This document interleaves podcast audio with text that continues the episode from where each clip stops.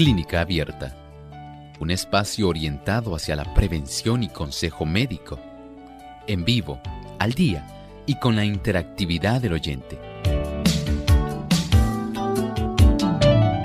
Clínica Abierta, poniendo al doctor a su alcance para un diálogo claro y honesto, porque nos importa su bienestar y salud.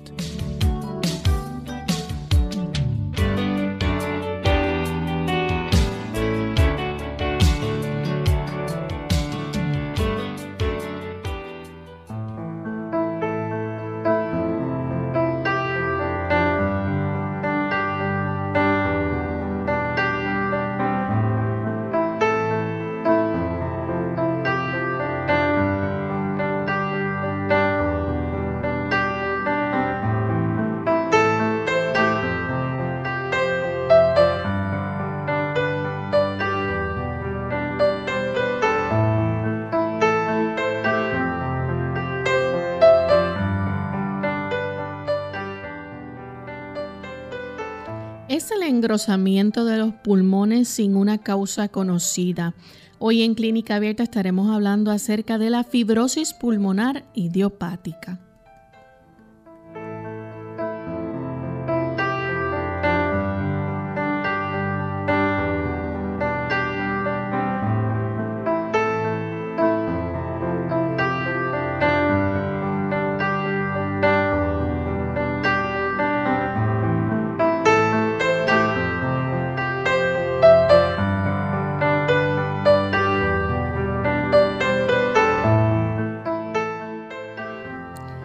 Bueno tener esta oportunidad para compartir con ustedes amigos nuevamente en el día de hoy, esperando que puedan disfrutar de nuestro tema y juntos podamos aprender más sobre las distintas condiciones de salud. Hoy estaremos hablando acerca de la fibrosis pulmonar idiopática y esperamos que usted junto a cada amigo radio escucha pueda orientarse y educarse respecto a este tema. Enviamos saludos cordiales a todos aquellos que nos escuchan en Uruguay a través de Radio La Voz de la Esperanza 97.5 FM y en el norte 102.3 en Tacuarembo, Uruguay. Así que para ustedes un gran saludo desde Puerto Rico. También le damos la bienvenida y saludamos al doctor Elmo Rodríguez. ¿Cómo está, doctor? Muy bien, Lorraine. Saludos cordiales. Saludamos también a nuestros queridos amigos que hoy se dan cita aquí con nosotros en esta edición de Clínica Abierta. Así es. Y queremos también, antes de comenzar, compartir con ustedes el pensamiento saludable de este día, así que vamos a escuchar atentamente. En esta ocasión les recordamos que debemos tener un equilibrio entre el trabajo físico y el trabajo mental. Todas las facultades cerebrales deben ser desarrolladas a fin de que los hombres y las mujeres tengan mentes bien balanceadas. El mundo está lleno de hombres y mujeres de mentes obtusas que han llegado a esa condición debido a que desarrollaron solo un grupo de sus facultades, mientras que las demás se atrofiaron por falta de uso. Ciertamente sabemos que vivimos en una época sumamente compleja, donde las personas generalmente tienen un periodo de trabajo de aproximadamente unas 8 horas, la mayor parte sentados frente a un monitor en labores más bien intelectuales.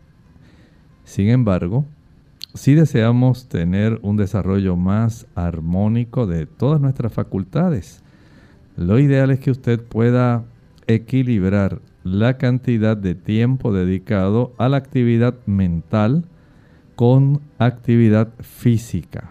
Esto nos daría una mejor capacidad en poder, digamos, ecualizar la congestión de sangre en el intelecto.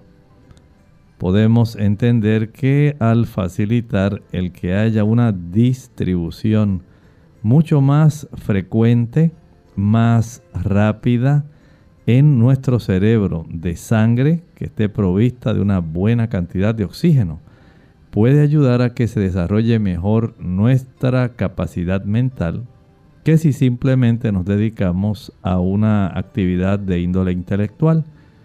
Igualmente aquellas personas que están acostumbradas solamente al trabajo físico, pero descuidan la armonía con el aspecto mental e intelectual, pierden también una gran proporción de sus capacidades intelectuales al descuidarlas y sencillamente dedicarse solamente al aspecto del trabajo físico.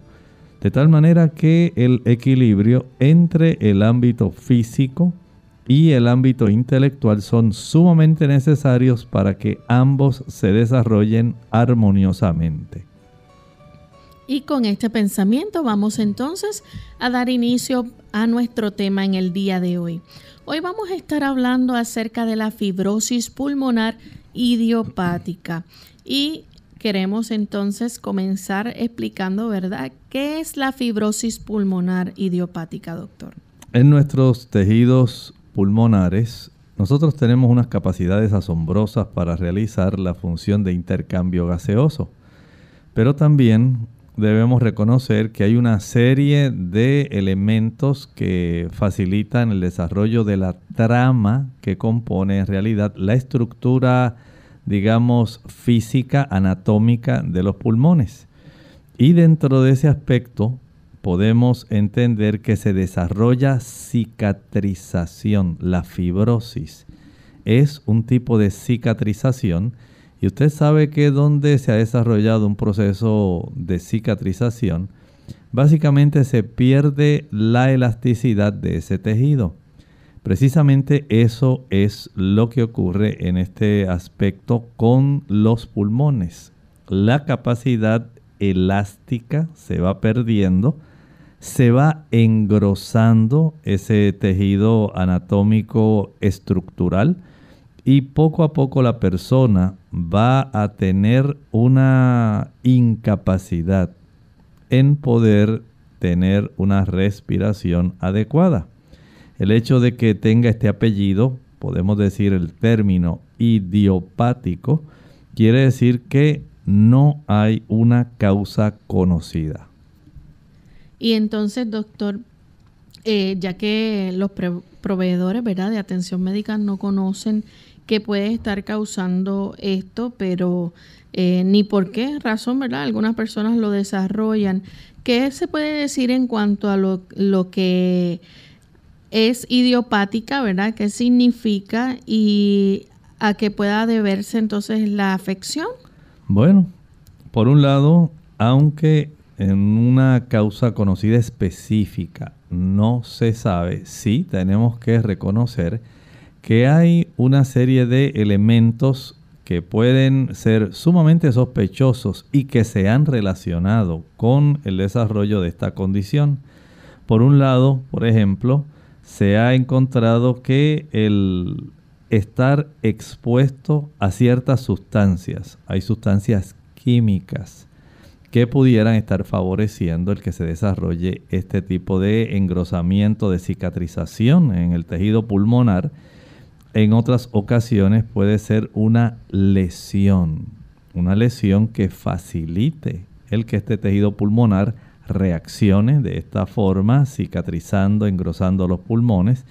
Y en otras se ha estado observando que puede haber una influencia de genes, genes que pueden estar jugando un papel en el desarrollo de esta enfermedad. Este tipo de situación, podemos decir que aunque generalmente se le da este término de idiopática porque se desconoce, eh, tenemos que enfrentar una realidad y es que aun cuando se desconocen muchas causas específicas, lo cierto es que se desarrolla este tipo de cicatrización y engrosamiento que afecta realmente, literalmente a las personas. Doctor, y entonces tiene que ver esto también, eh, ¿verdad? Con la edad, se presenta en personas eh, de edad avanzada. Bueno, generalmente sí. En esa edad eh, puede manifestarse más fácilmente esto. Este tipo de situación, incluso Lorraine, en esa edad se ha relacionado bastante porque también las personas son expuestas, digamos, ante el tipo de aumento o de avance, podemos decir, en las personas o en las damas específicamente que sufren de carcinoma mamario. El exponerse al tipo de radiación que se le da en ánimo de impedir que el tejido vuelva a desarrollar algún tipo de situación en la zona donde se apareció inicialmente el cáncer, a veces la exposición a este tipo de radiación pudiera facilitar también este eh, aparecimiento de cicatrización y engrosamiento del tejido arquitectónico pulmonar, dando lugar a la fibrosis. Pero esto tan solo es una parte. El estar expuesto a químicos, por ejemplo, también puede... También, exactamente. O sea que por un lado, pensamos en esta exposición a la radiación, recuerden específicamente en esa área. Eh, esto puede facilitar eso, eh, algunos químicos, y a veces ustedes recordarán que se ha pensado hasta en el asbesto, se han pensado en tantas cosas, pero de una manera específica no se puede decir, ah, pues si te expones a esto te va a dar eso, porque no todas las personas se desarrolla ese problema. Así que hay que ser bastante conscientes que si por un lado se piensa en la influencia genética, por otro lado en el aspecto de las lesiones que se pueden desarrollar, por otro lado pudiera haber una influencia de sustancias nocivas químicas y por el otro lado hasta el evento de haberse expuesto a una terapia de radiación. Esto pudiera facilitar, ¿verdad?, que en esta área la arquitectura pulmonar se pueda alterar, puede entonces desarrollar más fácilmente la cicatrización y el engrosamiento, afectando entonces la función pulmonar. Doctor, y entonces eh, esto lleva a que los pulmones, por ejemplo, se, se tornen rígidos. Ciertamente, se va a perder parte de esa capacidad elástica. Recuerden que en esta arquitectura pulmonar tenemos abundante cantidad de fibras de colágeno y de fibras que pueden ayudar para que una vez usted inhale, esos pulmones puedan llenarse, puedan los bronquiolos, los bronquios expandirse. Pero también cuando llega el momento de exhalar, nuestros pulmones deben entonces comprimirse y esa capacidad de elasticidad de expandir y de contraerse. Eso se lo da la arquitectura en sí para que consono con ese tipo de arquitectura pueda entonces fluir fácilmente esa función de la fisiología donde ocurre el intercambio gaseoso. Y entonces eh, la persona se le va a hacer difícil respirar. Sí, imagine usted cuando una persona básicamente, piense por ejemplo, nada más para que tenga una idea, si usted está acostado en el piso y una persona, ah, digamos así, jugando con usted, su hijo, ya como de unos ocho años, se le sienta encima del pecho, cuán fácilmente puede usted inhalar y exhalar en realidad se le dificulta y usted le dice, ay, sí, sí, ya, ya, ya, ya, ya, salte, salte, porque no me dejas respirar adecuadamente y usted se da cuenta que hay una limitación respecto a la función de expansión y contracción de la cámara pulmonar en sí torácica. Y esto al tener este impedimento, usted se da cuenta que no puede introducir un buen volumen de aire a sus pulmones. Por lo tanto, piense ahora en una persona que se le ha impedido ya por un defecto, un trastorno anatómico. Esto, por supuesto, va a impedir que ella pueda tener la oportunidad de ingresar suficiente volumen de oxígeno para poder entonces realizar las funciones de proveer al torrente sanguíneo el volumen de oxígeno necesario para que cada célula de nuestro cuerpo pueda generar junto con el combustible que utiliza, si es, digamos, glucosa, si son ácidos grasos, se pueda producir un proceso de metabolismo que facilite la producción de energía y, por supuesto, trabajo. Vamos a hacer nuestra primera pausa y al regreso vamos a seguir hablando sobre este interesante tema, así que ustedes no se separen de nuestra sintonía que volvemos en breve. El fumar es la causa más frecuente de muertes que pueden evitarse. La nicotina, uno de los ingredientes principales del tabaco, es un poderoso estimulante. Al cabo de unos segundos de inhalar una bocanada de humo, el fumador recibe una poderosa dosis de este componente en el cerebro. Esto hace que las glándulas adrenales viertan en la sangre adrenalina, lo cual acelera el ritmo cardíaco y aumenta la presión sanguínea. La nicotina es solo uno más de los 4.000 componentes del humo del tabaco. El humo derivado del tabaco contiene, entre otras, las siguientes sustancias nocivas. Amoníaco, cianuro de hidrógeno, monóxido de carbono. Los dañinos efectos de estas sustancias incluyen aumento del nivel de monóxido de carbono en la sangre y reducción de la cantidad de oxígeno disponible para el cerebro y otros órganos. Menopausia prematura y mayor riesgo de osteoporosis en mujeres mayores. Envejecimiento prematuro de la piel en las mujeres. Mayor riesgo de abortos, muerte súbita del bebé y poco peso al nacer en bebés de madres fumadoras daño a los pulmones y aumento de riesgo de cáncer de pulmón, enfisema y bronquitis crónica. El riesgo de ataque cardíaco aumenta de 2 a 4 veces. También aumenta el riesgo de cáncer de laringe, boca, esófago, vejiga, riñones y páncreas. Si fuma, lo fundamental para mejorar su salud y aumentar la longevidad es dejar de hacerlo. Si no fuma, no se inicie en el hábito y evite frecuentar lugares donde está expuesto al humo de otras personas. Dejar de fumar no es fácil, pero no es tan difícil como mucha gente piensa. El parar de golpe sigue siendo el método más popular y efectivo para dejar de fumar. Dile no a las drogas.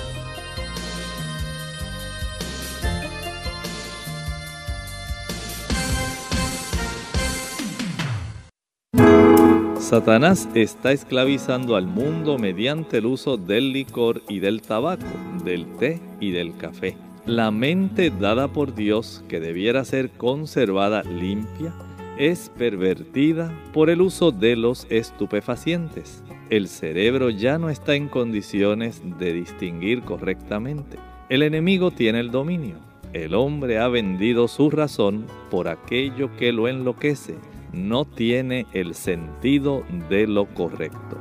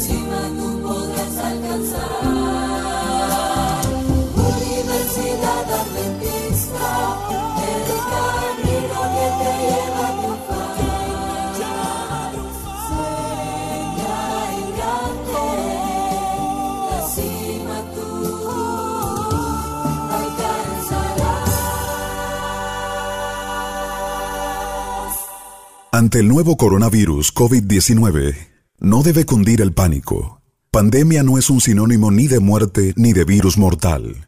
Esto no significa que vamos a morir todos. El mensaje es, la vacuna eres tú. Según cómo te comportes, podemos evitar la propagación del virus. Este es un mensaje de esta emisora.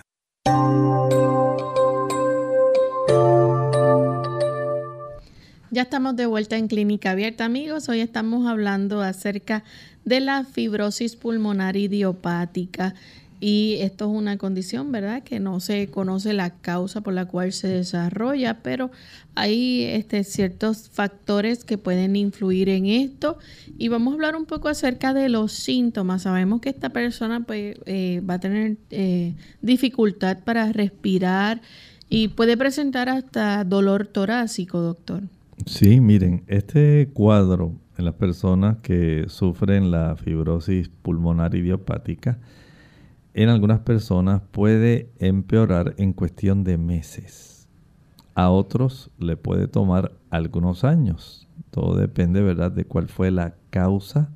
Y como generalmente no se puede señalar exclusivamente una causa específica, a veces no se detecta de una manera temprana la situación hasta que la persona comienza a tener bastante dificultad respiratoria eh, que le aqueja, que le afecta para poder desarrollar las actividades. Y esto pues puede entonces eh, llevar a que la persona busque ayuda en un neumólogo, su médico, para entonces detectar que en realidad la persona tiene la fibrosis pulmonar. Y esto a veces puede facilitar que la persona, una vez comienza el proceso de deterioro, algunas básicamente pueden desarrollarlo en poco tiempo, otras en un tiempo mucho más prolongado. Y de esta manera entonces mm, podemos pensar en un cuadro clínico más o menos así esta persona, vamos a decir que tiene cierta dificultad para respirar, porque generalmente este es el síntoma más característico. La persona se le dificulta respirar, especialmente durante una actividad. Recuerden que la actividad requiere un mayor ingreso de aire. ¿Por qué? Porque la composición del aire, aun cuando es básicamente nitrógeno, casi un 71% y casi un 29% básicamente de oxígeno, va a facilitar esa combinación que el oxígeno puede ingresar y junto con la glucosa, que es nuestro tipo de combustible más importante para generar energía, la oxidación que se desarrolla a nivel celular, entonces facilita la producción de trifosfato de adenosina. Y este trifosfato de adenosina es lo que hace que cada célula de nuestro cuerpo pueda efectuar funciones que le den a usted la oportunidad de realizar actividades, es decir, trabajo. Podemos decir que gracias a eso nuestros músculos se pueden mover, gracias a esa combinación bioquímica Usted puede pensar, puede comer, puede realizar todos los movimientos y funciones para las cuales está diseñado nuestro cuerpo, porque hay una unión de oxígeno y glucosa. Claro, en este paciente, al realizarse una actividad, por ejemplo, digamos, este paciente no puede, como otras personas, realizar una carrera corta, rápida se le dificulta. Subir unos 5 o 6 pisos, eso va a ser casi muy imposible para esta persona. Y el asunto es que esta dificultad respiratoria se va desarrollando durante meses o años y puede llegar a tal grado que incluso estando aún en estado de reposo, esta persona puede tener dificultad para respirar. Pero ese no es solamente, Lorraine, el único tipo de cuadro, de signos o síntomas que va a estar desarrollando este paciente. Ahí entra lo que estaba hablando Lorraine, el aspecto de la tos. Una tos que generalmente es seca. Recuerden que no hay en este caso una acumulación necesariamente de mucosidad no es porque haya mucosidad que impida el que haya un buen intercambio gaseoso. Más bien se debe a la rigidez del tejido de la arquitectura pulmonar, el engrosamiento, se va a facilitar el que se pierda la elasticidad y el proceso de cicatrización pierde funcionalidad.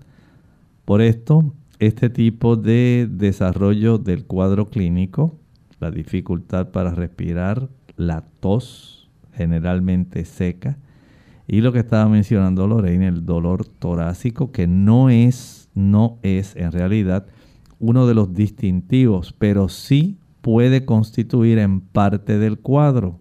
No en todos los pacientes tiene que desarrollarse el dolor torácico, pero sí se ha visto que se desarrolla en algunos pacientes. Recuerde que este paciente tiene una seria dificultad respiratoria. Por lo tanto, de acuerdo a la gravedad del cuadro, en, en la etapa en que se encuentre la situación, así va a ser entonces el desarrollo del cuadro clínico. Doctor, y esta persona obviamente pues no va a tener esa, eh, ese movimiento o esa actividad física que realizaba antes, no la va a poder llevar a cabo, no va a estar tan activo, digamos. Definitivamente. Esta persona sí ahora tiene esa incapacidad para poder eh, tener esa ventilación adecuada. Podemos saber que cuando le inviten a alguna actividad que conlleve un esfuerzo, la persona básicamente va a rehusar. Vamos a echar una carrera. No, no, no, no, no, no, no, no puede hacer eso. Vente, vamos a estar aquí jugando balompié. Me gusta, pero no lo puedo practicar. He notado que se me dificulta mucho el yo poder correr por todo el campo de fútbol. Pues quédate siendo portero, está bien, pero que no me toque mucho estar eh, haciendo muchas atajadas y mucho movimiento porque en realidad me voy a limitar. Y así ocurre con este tipo de personas, claro, mientras más grave sea el problema de la fibrosis, mayor es la dificultad que tiene la persona para poder efectuar su tipo de labor. Por lo tanto, desde ese punto de vista, la persona básicamente ella se impone el solamente poder realizar las actividades que ella se da cuenta que su cuerpo le facilita el poder realizar sin que necesariamente se sienta que no puede respirar. Recuerde que se está perdiendo función pulmonar. Y también esta persona, además de tener esa dificultad para respirar durante una actividad, puede también sentirse que se va a desmayar. Claro, si usted no tiene la capacidad de poder ingresar al cuerpo la cantidad de oxígeno suficiente, ¿por qué? Porque la arquitectura y la función van de la mano.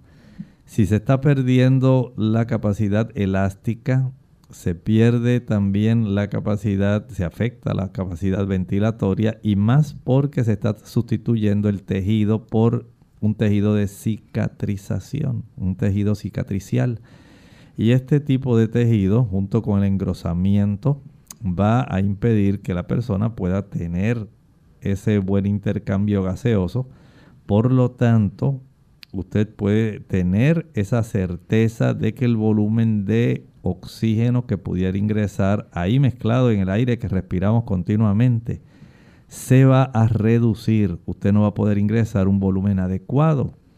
De tal manera que la persona entonces puede sentir que en el esfuerzo no solamente jadea, sino también se desmaya, porque no logra proveer a las células del cuerpo la cantidad de oxígeno necesario para poder efectuar funciones. Vamos a hablar entonces un poco acerca de las pruebas que se pueden llevar a cabo, además de un examen físico, luego que regresemos de la pausa. Y si ustedes tienen alguna pregunta con relación a este tema, también la pueden compartir con nosotros. Volvemos en breve. Más vale prevenir que curar. Hola, les habla Gaby Zabalúa en la edición de hoy de AARP Viva, su segunda juventud en la radio, auspiciada por AARP ¿Quieres vivir mejor y por más tiempo? Empieza entonces por cuidar tus pulmones. Debido a la importante función que cumplen suplir oxígeno, remover toxinas y defender el cuerpo de infecciones, es preciso mantenerlos saludables. ¿Cómo hacerlo? Está de más decir que fumar es altamente nocivo, por lo que no solo se debe dejar el cigarrillo, sino evitar por completo el humo de segunda mano. Sin embargo, esto no alcanza para tener unos pulmones fuertes. Hay otras cosas que pueden hacerse, como vacunarte. Muchas enfermedades respiratorias como la gripe y la tuberculosis pueden dañar los pulmones. Las vacunas son la mejor protección contra ellas. Con la edad, los pulmones disminuyen su capacidad de oxigenación, limpieza y protección de las infecciones. Mantenerlos sanos con ejercicios cardiovasculares tres veces por semana o tomando un multivitamínico con magnesio y vitamina C es muy importante. Además, aléjate de lugares contaminados. Si no es posible, intenta respirar siempre por la nariz, porque los vellos de las fosas nasales filtran las partículas nocivas de pinturas, gasolina y polvillo. El patrocinio de AARP hace posible nuestro programa. Para obtener más información, visita aarpsegundajuventud.org oblicua viva.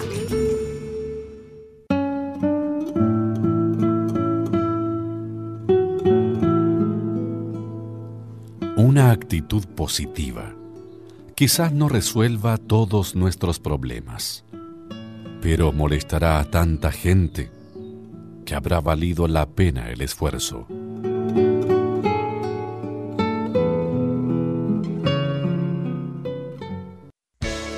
Unidos con un propósito, tu bienestar y salud.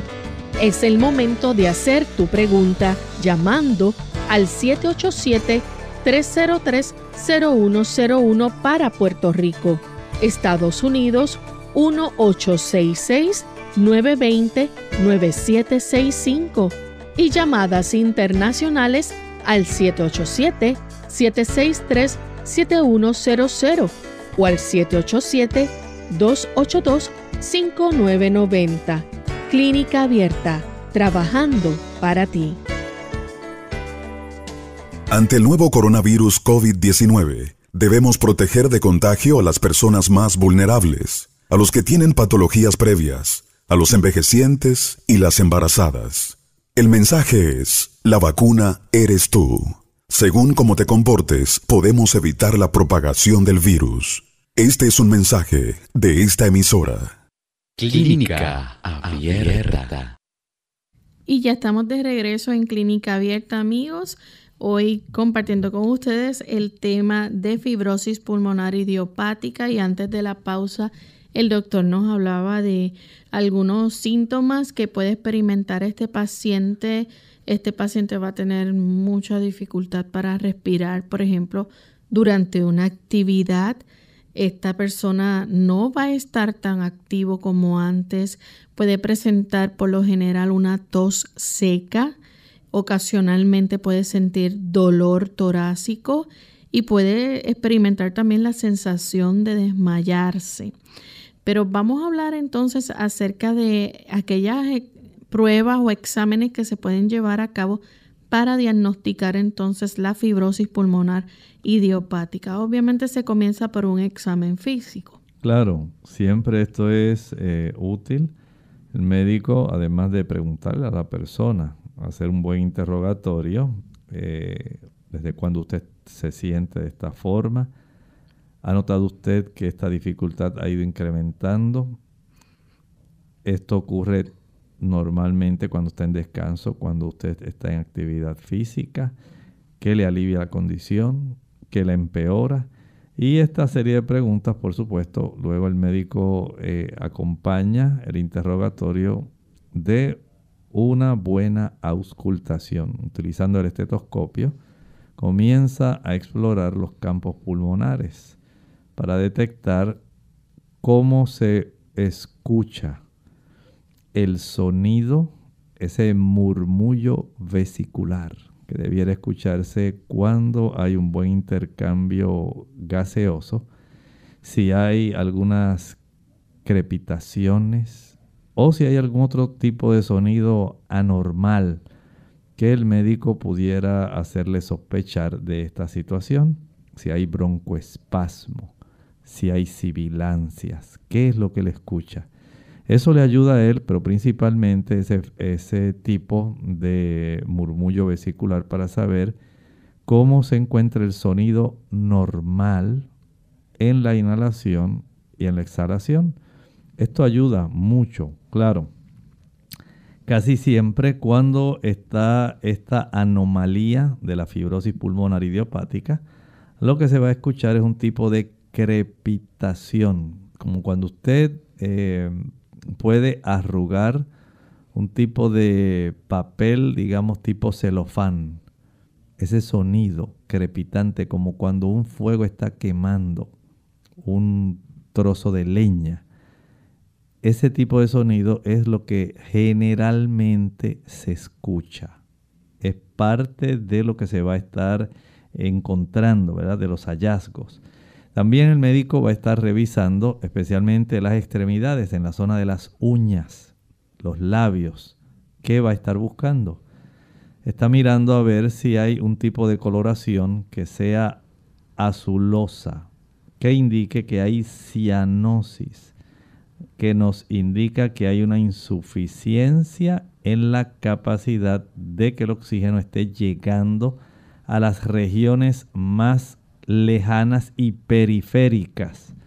Y ahí entonces pues miramos alrededor de los labios, se observan las uñas de las manos debido a este tipo de cambio en la coloración, especialmente ya cuando está la enfermedad en una etapa bastante avanzada. Tenemos ahí entonces este tipo de situación en la coloración azulosa. Y esto es parte de lo que se puede estar observando.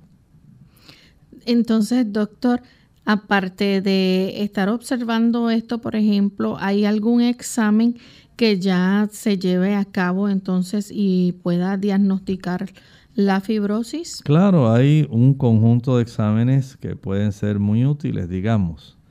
Una radiografía de tórax, tórax es lo más sencillo, antero, posterior y lateral. Esto ayuda al médico para saber a grandes rasgos cómo está esa zona pulmonar. Si hay eh, una coloración que indique hiperaereación o no.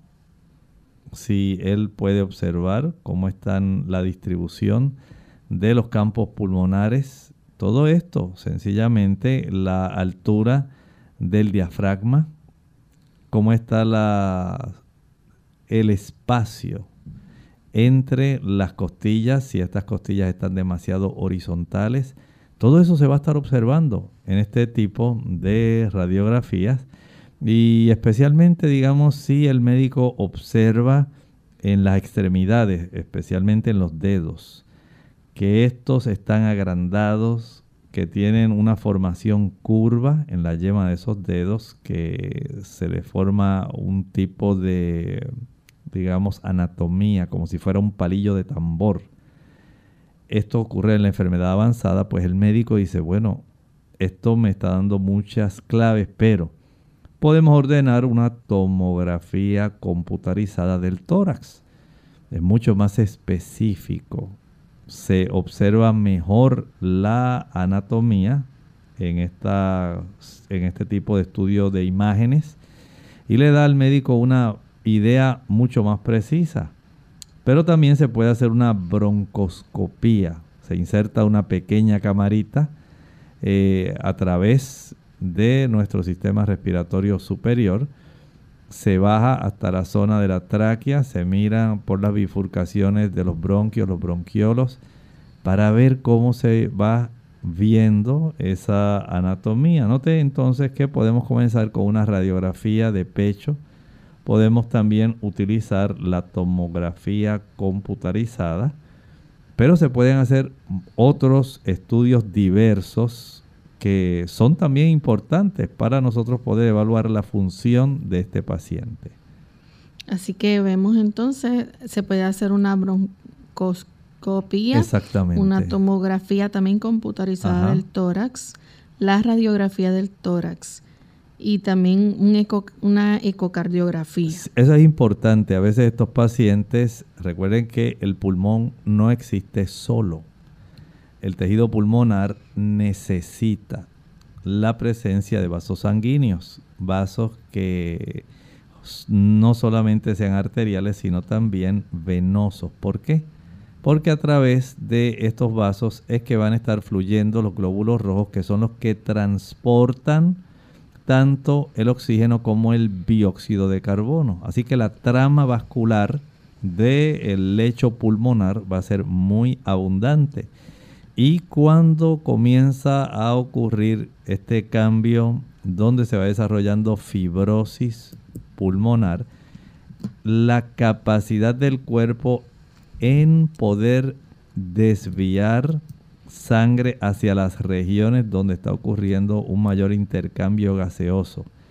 Y ante la eventualidad de que se está reduciendo poco a poco el tipo de área de superficie para que ocurra este intercambio gaseoso, va poco a poco incrementando la, digamos, presión pulmonar. Hay una cantidad de presión que se realiza dentro de los pulmones. Y esta situación puede generar hipertensión pulmonar.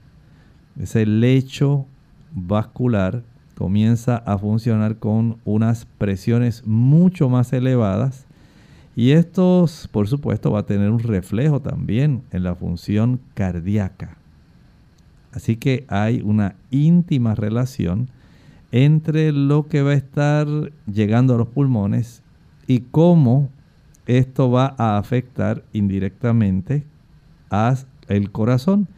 Por eso el hacer este estudio ecocardiográfico resulta bastante útil y revelador. Doctor, también a este paciente se le va a estar midiendo el oxígeno en sangre. Claro, si usted tiene una pérdida de la función, primero anatómica y eventualmente fisiológica, la disminución en la cantidad de volumen de oxígeno que va a estar ingresando a la sangre va a reducirse. Y esto, ustedes saben cómo se ha puesto ahora de moda eh, en el asunto de la pandemia del COVID, cómo se hacen eh, oximetrías para poder detectar si la persona tiene una incapacidad para tener por lo menos una concentración de oxígeno mayor de 94%. Y en estos pacientes, por supuesto, se va a estar notando una reducción en esa capacidad de la concentración de oxígeno, porque el paciente ha perdido área de superficie de intercambio gaseoso y se le ha dificultado ahora tener una buena cantidad de oxígeno que ingrese. Por eso es que se cansa. Por eso es que sube algunas escaleras o escalinatas y el paciente no puede. Dice, no, no, no, no. Tengo que esperar aquí en lo que el cuerpo me dice que puedo seguir haciendo el tipo de actividad. Y de ese punto de vista, entonces, podemos encontrar muy útil otra prueba, Lorraine, que es la prueba de función Pulmonar. pulmonar. Ahí comienza entonces a darse cuenta el médico, el neumólogo especialmente, cuánta es la cantidad de volumen que está en ese espacio, digamos, en espacio muerto, en el contenido al inhalar, cuánto es el volumen expiratorio. Y ese tipo de mediciones le indican al médico en realidad cuán eficientemente todavía funcionan los pulmones. Recuerde que al haber mucha cicatrización, mucho engrosamiento, se va perdiendo la capacidad de la ventilación pulmonar. Mm. También esta persona se le hace una prueba de caminata de seis minutos. Es muy útil para que se pueda evidenciar en realidad cómo se encuentra el tejido pulmonar. Ya usted sabe que cuando la persona tiene una buena capacidad, va a durar, va a exceder esos seis minutos fácilmente, pero cuando hay una incapacidad para poder manejar el volumen porque hay fibrosis, porque hay engrosamiento, porque este paciente, digamos, fumaba y las toxinas del cigarrillo van a afectar Aunque no se mencionó inicialmente, este es uno de los tóxicos, uno de los venenos. Recuerde que el cigarrillo tiene 4.000 venenos, no son 4.000 vitaminas, ni 4.000 minerales, ni 4.000 antioxidantes, son venenos. Y esos venenos van a afectar literalmente el tejido al cual ellos se van a estar eh, exponiendo, el tejido pulmonar.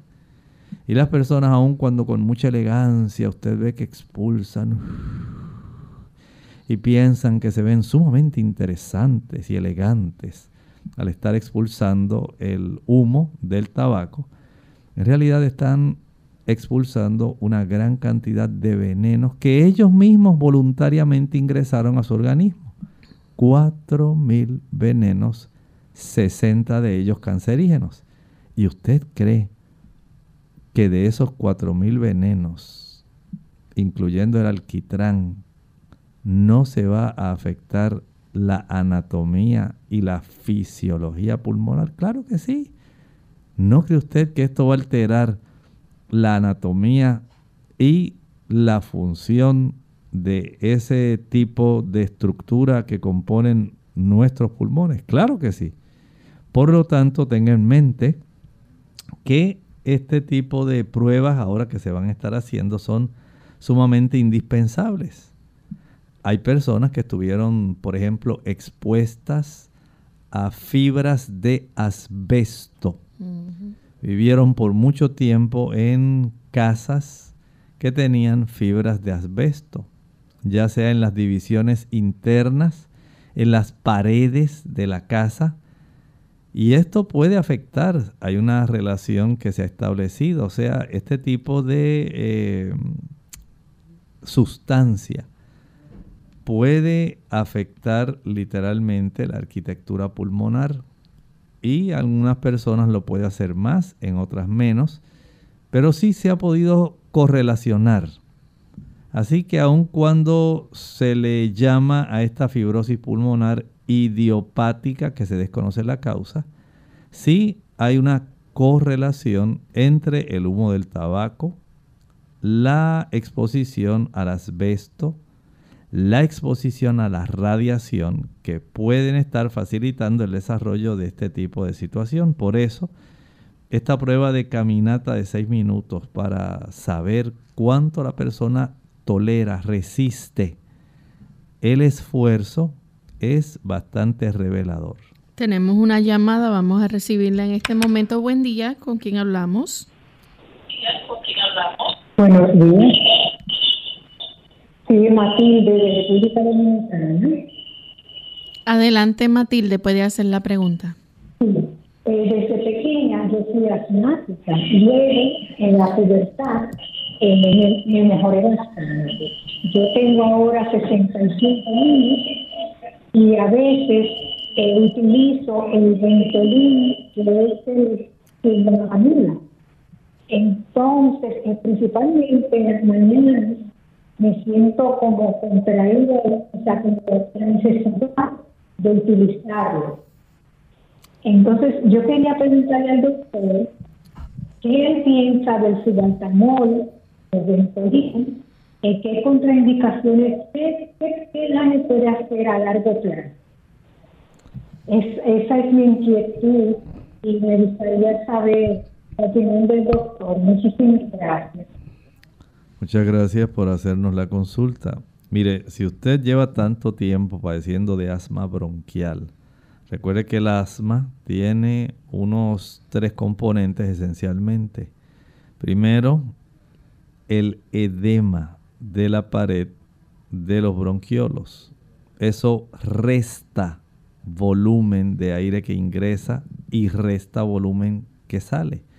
Según el aire debe fluir fácilmente y debe ingresar, así también fácilmente debe salir porque el aire, el tipo de aire que usted exhala, podemos decir que se convierte ya en una toxina. El cuerpo por eso lo expulsa. Ese dióxido de carbono no debe quedarse. Eso es lo que causa esa coloración azulosa. Así que el edema de las paredes bronquiales es uno de los mecanismos. Segundo, la abundante cantidad de flema que se va a producir en los pacientes asmáticos, que también impide que haya una buena cantidad de ventilación. Tercero, el broncoespasmo. Es la disminución por parte de esta estructura tubular, que son los bronquios y los bronquiolos, en estar bien abiertos. Así que tenemos tres cosas, tres mecanismos que básicamente van a impedir que haya una buena ventilación. Si usted ya lleva todo ese tiempo padeciendo de esto y ahora le están dando el Ventolin, el Salbutamol, yo entiendo que usted debe seguirlo utilizando porque le incapacita, aunque sí tiene algunos efectos adversos, pero usted necesita para mantener dilatados los bronquios, mantener una reducción en la inflamación de esas paredes y por supuesto facilitar una expectoración. Sí le puedo recomendar para que usted pueda, según el médico se lo vaya indicando, reducir la cantidad de medicamentos que utiliza, evite el consumo de leche, mantequilla, queso, yogur. Estos productos aumentan la cantidad de mucosidad que queda atrapada y le impide tener una buena ventilación pulmonar.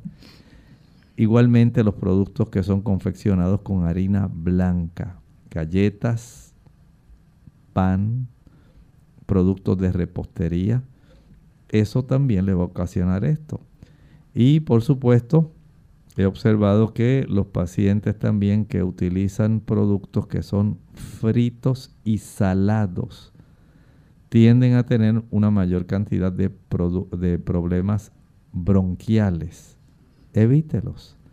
De tal manera que si usted hace esos ajustes, evitando aquellos alimentos que le estuve mencionando, utiliza sus medicamentos, cada vez requerirá una menor concentración de estos medicamentos y hay pacientes que básicamente y literalmente ya no lo necesitan porque sus bronquios mantienen una buena broncodilatación, evitan el edema de la pared y evitan la formación de mucosidad.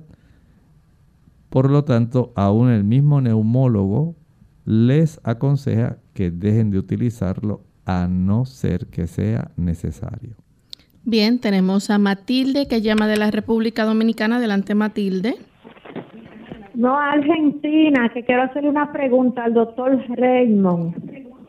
Argentina Pérez. Adelante, Argentina. A mí me, a mí me operaron de un nódulo pulmonar y me cortaron un pedazo del pulmón y de la costilla me, me sacaron la, la, la fibra de la costilla, yo no tengo fibra en la costilla, pero pero siempre me, me tupo, no puedo llorar, desde que lloro no puedo respirar y si camino también no puedo respirar. Yo quiero que el, que el doctor me diga qué, por, e, qué es lo que me sucede. Escucho por la radio. Muchas gracias. De acuerdo a lo que usted está planteando, ya por efecto de la cirugía usted sufrió una reducción en la cantidad del volumen que estaba disponible para efectuar una buena ingesta de un volumen de aire. Y esa reducción, independientemente de saber del nódulo, puede haber ocurrido también algún tipo de situación en su tejido pulmonar que le ha estado afectando. Y esa parte la desconocemos. Pero si le extrajeron ese nódulo, sería útil saber cuando se hizo la patología qué se encontró en ese nódulo. Si era un tipo de desarrollo benigno o maligno, una vez se hace la patología si era indicación de que pudiera haber desarrollo o afección de otros nódulos, especialmente en la zona del mediastino. Pero evidentemente Parece que hubo algún tipo de daño que no solamente está relacionado al nódulo, sino también al tejido pulmonar cuando le extrajeron una parte del pulmón, no sabemos eh, qué lóbulo se afectó y no sabemos la cantidad de masa pulmonar que le extrajeron. Aparentemente fue bastante cuando hubo que hacer el aspecto ¿verdad? de la retracción de esa, ese espacio intercostal para poder acceder y hacer el proceso quirúrgico. Aparentemente fue una, una zona bastante grande y eso le dificulta a usted el poder tener la oportunidad de hacer los esfuerzos necesarios para muchas actividades y por eso se cansa. Ya usted tiene en cierta forma una deficiencia anatómica y fisiológica. Un anónimo de Río Grande pregunta si el COVID-19 puede causar esa fibrosis pulmonar. Bueno, generalmente no podemos decir que cause la fibrosis. Más bien lo que causa es un tipo de microémbolos pulmonares en la zona de la vasculatura pulmonar. Se desarrolla a consecuencia de la inflamación y del tipo de situación bioquímica, un tipo de tormenta de citoquinas que facilita un tipo de cascada de la coagulación intravascular que da lugar entonces al desarrollo de estos microcoágulos que impide que haya una buena ventilación. Es un mecanismo diferente, pero para fines prácticos se afecta el intercambio pulmonar y por eso las personas tienen que ser puestas en estos ventiladores para poder ayudar a que la persona tenga la oportunidad de mantener un volumen de aire que le facilite mantenerse vivo.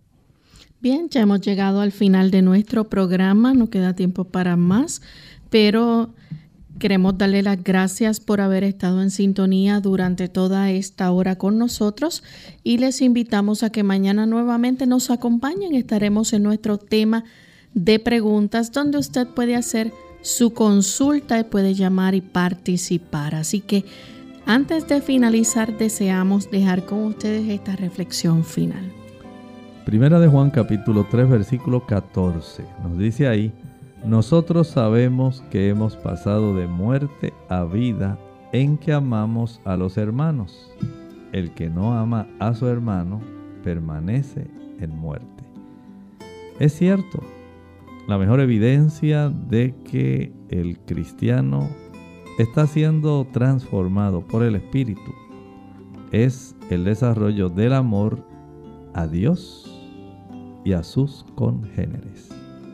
Nosotros nos despedimos y será entonces hasta el siguiente programa de Clínica Abierta. Con cariño compartieron el doctor Elmo Rodríguez Sosa y Lorraine Vázquez. Hasta la próxima.